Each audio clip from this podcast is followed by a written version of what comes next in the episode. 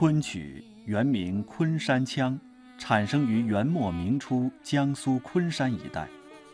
开始只是民间轻曲小唱，明代戏曲音乐家魏良辅对昆山腔加以改革，使其更加委婉细腻，人称水磨腔。我大学差不多读完的时候，白先勇老师带了青春版《牡丹亭》去澳门，就是作为呃音乐节的一个开幕的演出。那一次我觉得哇，这个表演好美啊！然后我觉得他唱词很美，音乐很美。李慧英是地地道道的澳门姑娘，在自己最美好的年华邂逅了昆曲。在今天这样一个张扬个性的时代。年轻人对美的追求近乎痴迷，昆曲热的升温，足见这门古老艺术的人文底色正在被重新审视。明清两朝，中国总共出了三百多位状元，昆曲的诞生地昆山所属的苏州府就出了三十多位。无论是苏州的园林，还是活跃在园林中的昆曲。都被深深地刻上了文人的烙印。昆曲的优雅气质和它原生地的文化氛围有很大的关系。我们感觉苏州园林是什么？是凝固的昆曲，昆曲是流动的园林。就这两个在美学上是一致的。那么我们在这里边，我们讲人生如游园，难得一惊梦。苏州昆剧院院长蔡少华的这番话，道出了昆曲与园林的奇妙关系。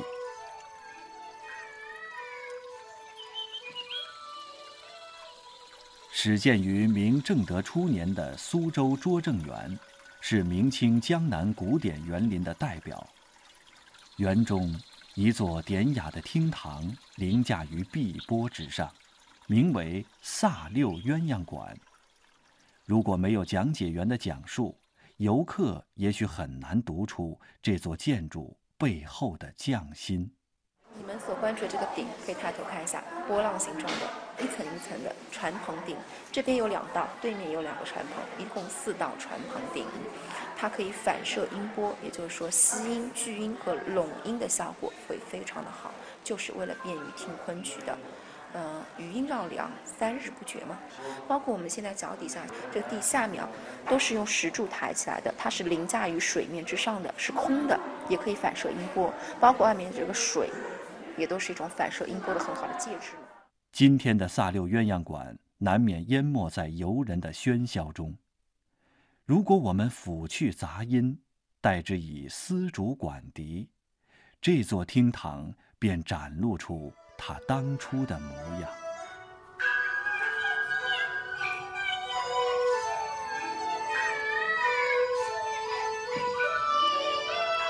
悠扬的笛声，和着莺啼燕转般的昆腔，正适合中国古典园林那小庭深院的优雅情境。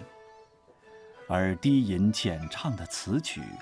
则是士大夫文人填唱诗文的最好媒介。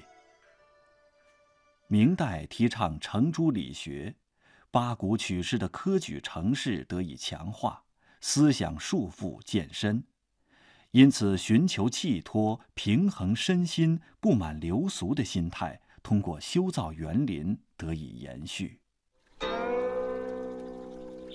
居山水间者为上。村居次之，郊居又次之。无柴纵不能七言指古，而混迹禅室；亭台具旷世之怀，斋阁有幽人之志。明代文正亨所著的《常务志》，是对士大夫清居生活方式的总结。更是那个时代文人审美趣味的集大成之作。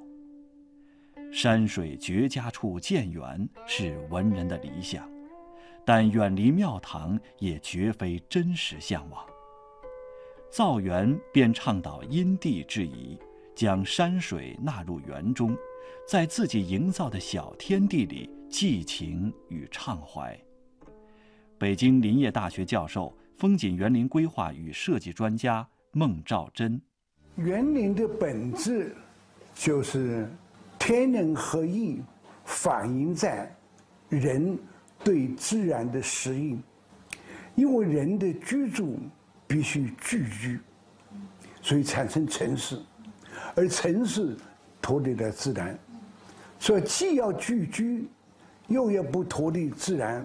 啊，在外可以走出去到风景区去，在内可以把园林请到城市里面来，所以古代叫城市山林。这个建筑物呢，来看一下，它当年呢是看整个楼的一个倒影。然后这个呢是倒影楼，然后倒影楼的对面的话，那个建筑物呢在假山之上，可以看一下，那个建筑物的名字呢叫做颐两亭。这颐两亭呢跟我们这个倒影楼，它是形成的是一个对景，大家可以看一下，在怡两亭上面呢是通过怡两亭上面看这个倒影楼在水中的倒影。啊，我们这边呢，拙政园中很多看似普通的景观，都会因特定的设计而显得别有洞天。楼台因倒影而姿态绰约，照壁因红梅而暗香浮动，花窗因月色而意境迷离。园林因地制宜，采用借景、对景、隔景等种种手法来结构空间，形成一幅充满诗情画意的文人山水画卷。呃，因为我们美学家李泽厚讲，他中国园林是人的自然化和自然的人化，啊，什么叫自然的人化？这个本来是雨点打芭蕉，他在想象好像这个美人鱼的眼泪掉下来，打的芭蕉叶子，景面文心，表面看是景形象，实质上是文学。中华文化探源系列节目《衣裳新变》正在播出。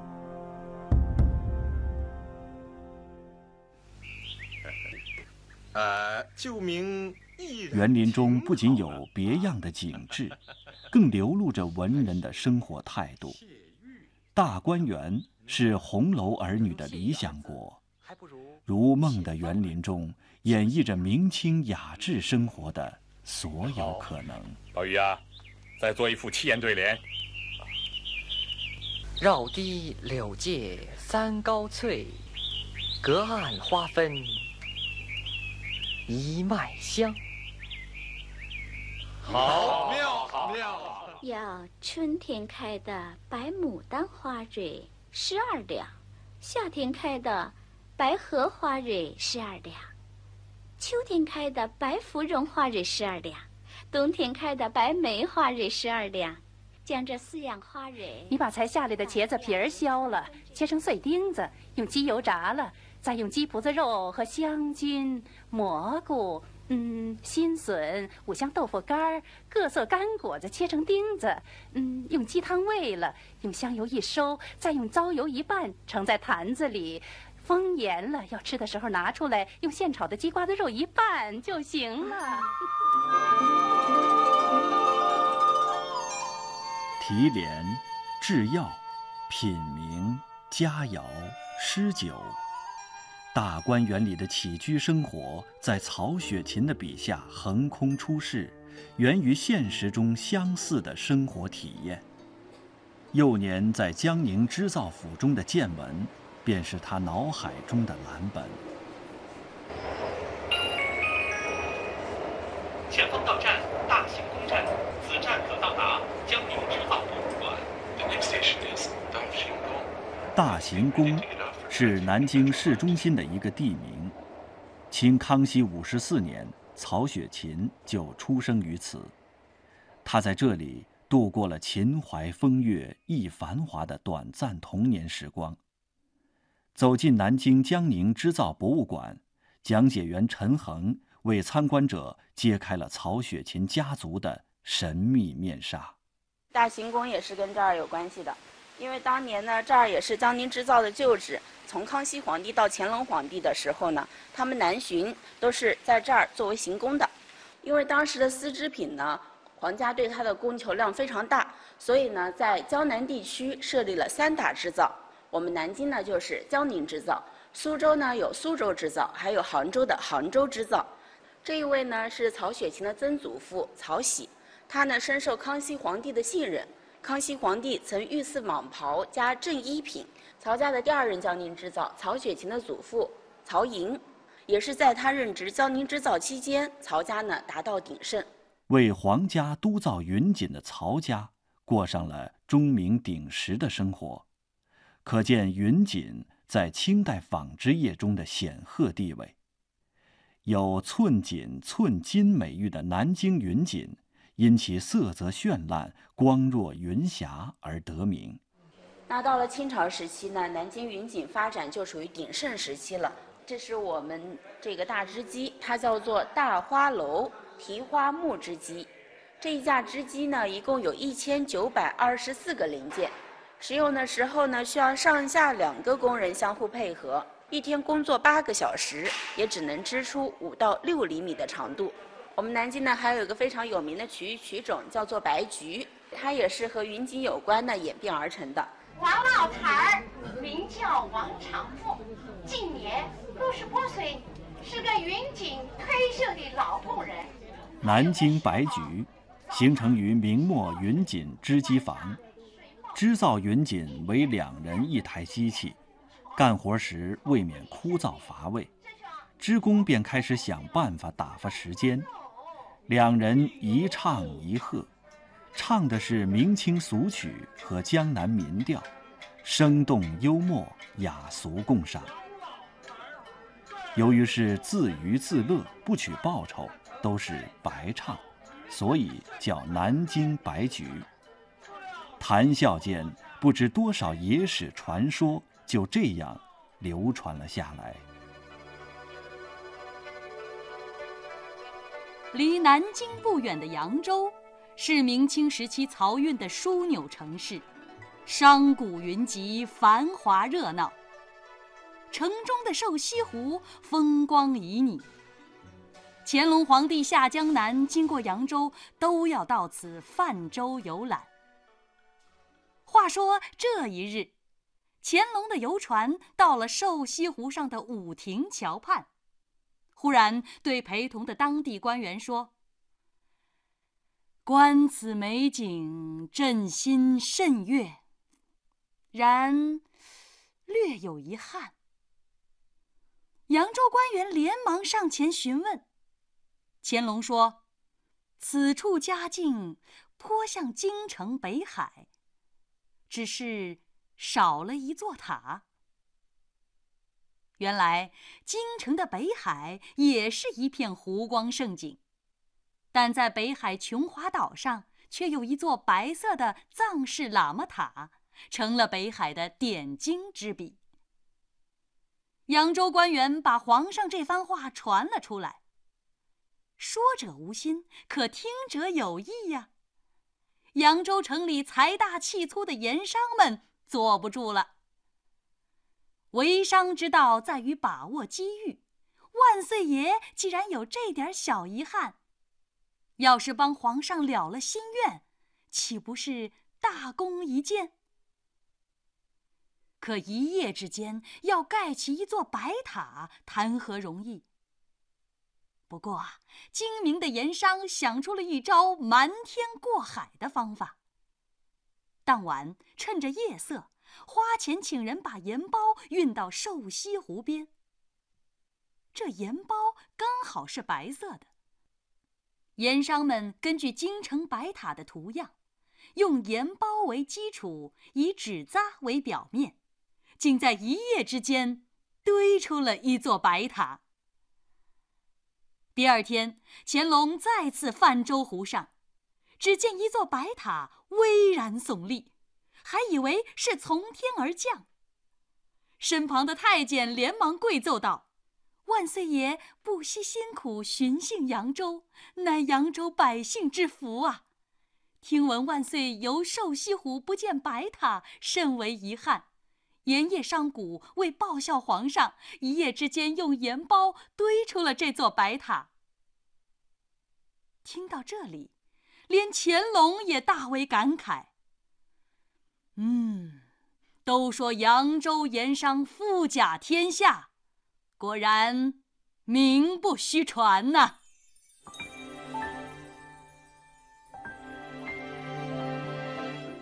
一夜造白塔的故事虽是民间传说，但也从一个侧面反映了商人的富有。明清商品经济的发展，促成了商人阶层的崛起。处于社会下层的商人，迫切需要提升生活的文化品质，以改变身份地位。而资本的大量积累，为他们创造新的文化生活提供了物质基础。徽商又称徽帮，是古徽州地区商人的总称。在明代后期到清代中期，徽商达到全盛。在安徽省博物院，讲解员徐伟川为参观者介绍了徽州古民居厅堂陈设所体现的文化品味。您像，这就是明清时期徽州的一个典型的厅堂的陈设，非常的讲究。厅堂的这个正中呢，摆放的是这个中堂画轴，题材就是这样，多为山水和还有花鸟。两侧这都是名家的书法楹联。但是值得注意的是，这个长条案桌的摆放。在这个案桌的正中间呢，摆放的是一个长明钟，明呢就是明教的明，但是它是谐长命之音。徽州人认为呢，这有就是吉祥长寿的意思在里边。那钟的东边是个花瓶，西边是个玻璃镜，这取的是东平西静之意。徽州人说呢，这就寓意着天下一片太平。很多人说中间不还摆放着一个钟吗？所以它也意味着终身都平静的意思。那种和谐宁静的那种感觉呢，在此可以说体现的淋漓尽致。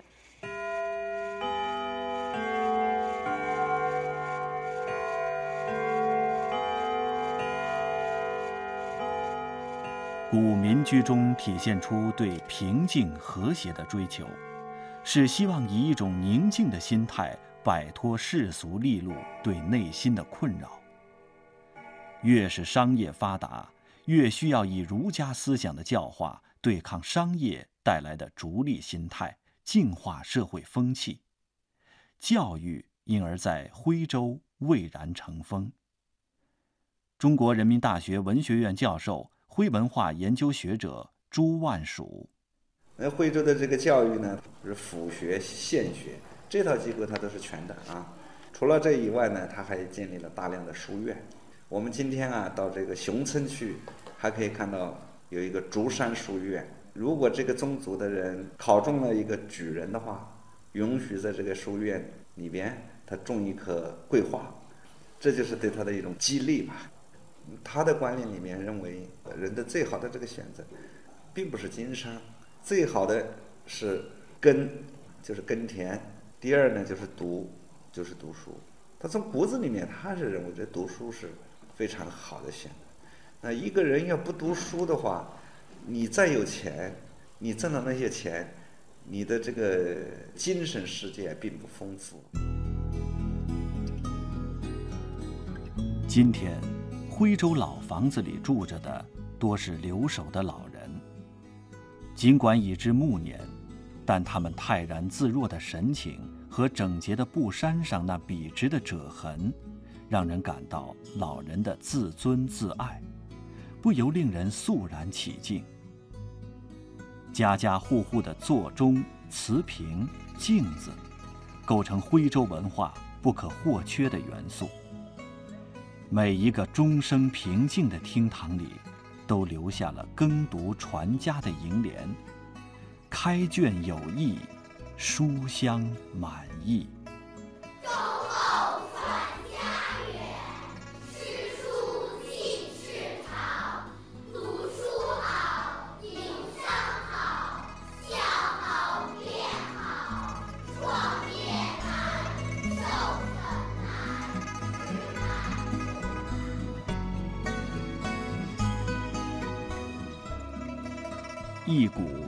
吴的徽商，为明清的雅致生活吹来了一股新风。清人李斗在《扬州画舫录》中有这样的记载：姜广达为德音班，傅征花布为春台班，广达是徽商江春的号，花布指的是除昆曲以外的其他地方剧种。从这段记录可以看出，徽商雄厚的经济实力成为戏曲发展的有力推手。此后，三庆、四喜、和春、春台四大徽班进京，与来自湖北的汉调艺人合作，同时又吸收了昆曲、秦腔的表演方法，通过不断的交流融合，最终形成京剧。轰轰烈烈地唱响了两百年。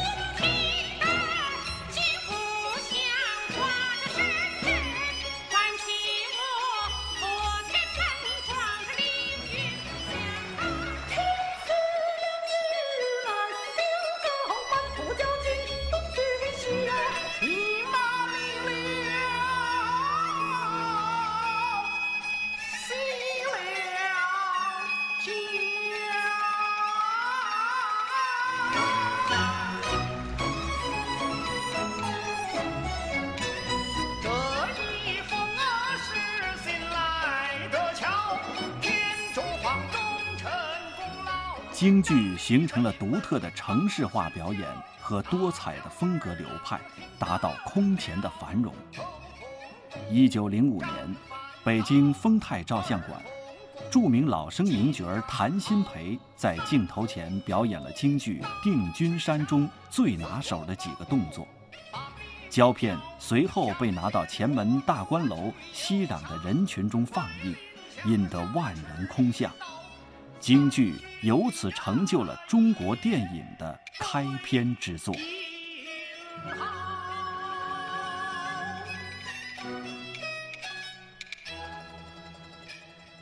经国务院批准同意，每年的五月十九号被正式确定为中国旅游日。中央台记者报道。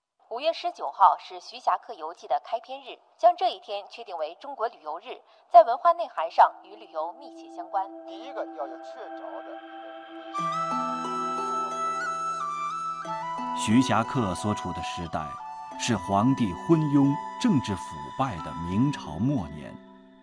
出身富足之家的他，把对仕途的期许转变为对祖国山水的热爱和探寻。徐霞客的精神价值在于他把壮游山水当作专注的事业，走出羁绊生命的方寸之地。去真山真水间追寻人生的大理想与大情怀。生活不止眼前的苟且，还有诗和远方。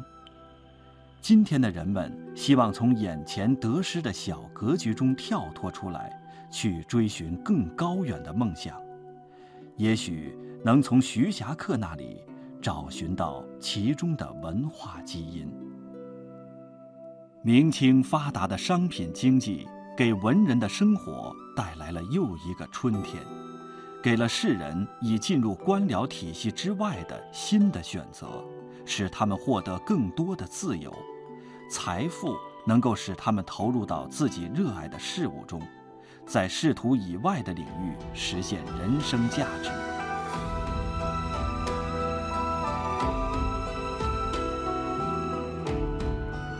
从此，园林中响起笙管琵琶，云锦里绣出海水江崖，戏台上再现金谷传奇，天地间跃进十里桃花。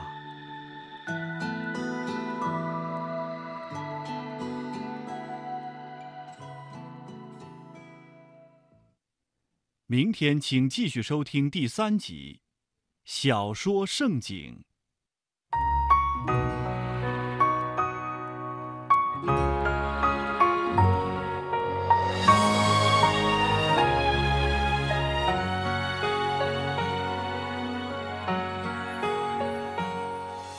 小时候，妈妈常问我。的梦想是什么？我抬起头望着天空说：要把青春献给中国。这些年努力的拼搏，坚强勇敢的生活，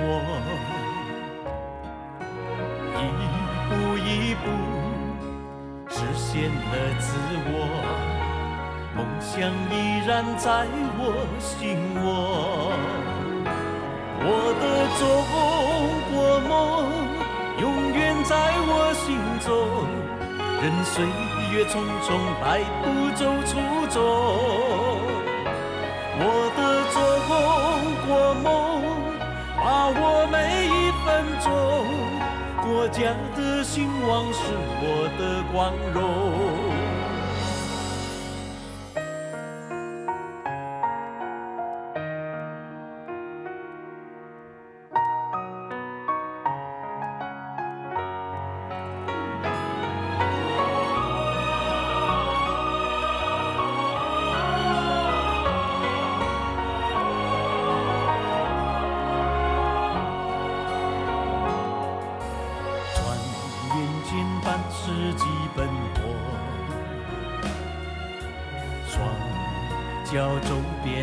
山河，